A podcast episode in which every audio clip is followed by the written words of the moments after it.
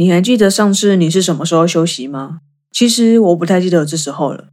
没休息的你会感到累吗？还是你一样精力充沛呢？停下脚步是想发现更多可能，还是纯粹想耍废？想休息是为了逃避，还是为了走更远的路？又或是给自己重新出发的机会呢？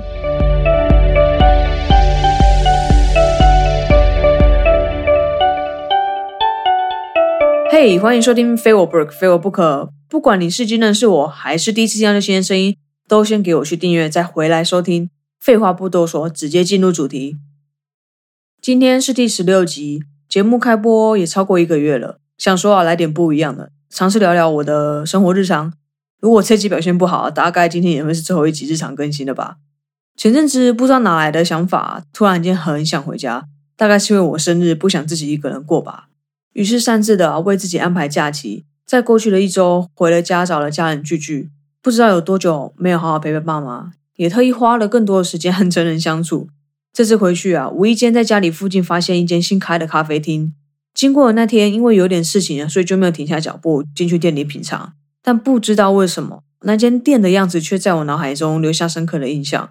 于是就在隔天，我决定去一探究竟，看看那间店有没有卖什么有趣的或好玩的。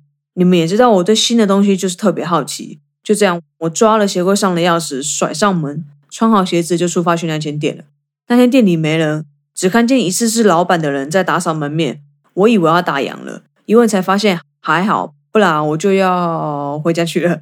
进去店里之后，我才发现啊，原来他只卖手冲咖啡。想说啊，我也很久没喝了，所以我就找个吧台的位置坐下。然后啊，我有一个习惯，如果我是第一次去到某间餐厅、咖啡厅或是酒吧。我都一定会请老板直接推荐，当然我还是会先看过 menu，再看看老板的推荐是否符合我的胃口，大概就会知道这间店的水准了。哎，我先说，我不是说我有多厉害，是因为我之前有做过餐饮。其实做久了，你就会发现啊，当我在看到客人的第一眼时，大概就会知道他是属于哪一类型的。像是粗略会知道说这位客人偏好哪一种的饮品风格，又或是说是属于健谈还是默默坐在角落观察的那一种。不同的人有不一样的对付方式。咦，也不是不是对付，那是对付奥克。我我又离题了，先回到咖啡厅。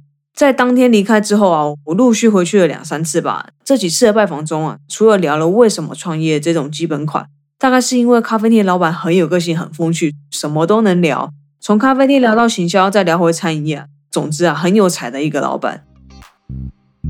我们先聊到这里，休息一下，我喝杯水，马上回来。如果趁这空档你想找我聊聊，可以追踪我的 Facebook 和 Instagram，资讯我都会放在底下。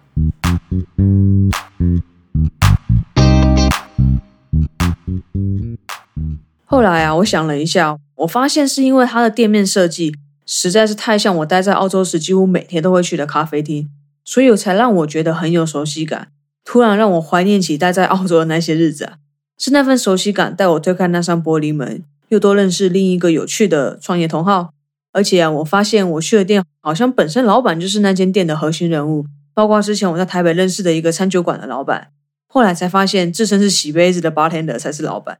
有时候啊，你会发现他们为什么可以实现梦想，不是没有道理的。因为自始至终啊，他们都持续做着他们热爱的事情。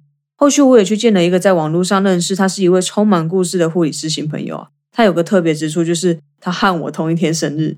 看着他说着他的故事啊，有一种在看着自己的感觉。但碍于个人隐私，我就无法多聊他的事情了哦。说到这里，你大概会觉得我大离题吧？其实没有啦。不知道你有没有发现，这是因为我放慢脚步，我才发现这些人，也才有时间多认识他们一点。有太多时候啊，我把自己逼得太紧，或许是因为知道自己的不足，所以必须比别人花上十倍的努力，才有可能达到为自己设定的目标。这次的休息啊，除了是为了走更远的路，也是给自己重新出发的理由。稍微停下脚步，去发现更多的可能，更要重新思考未来的方向。每一次的停留，都是为了看见蜕变后更好的自己。如果你也累了，稍作休息，会更认识你自己多一点。这周一不问你问题，只想送你一句话：One day, all of my hard work will pay off. I know it.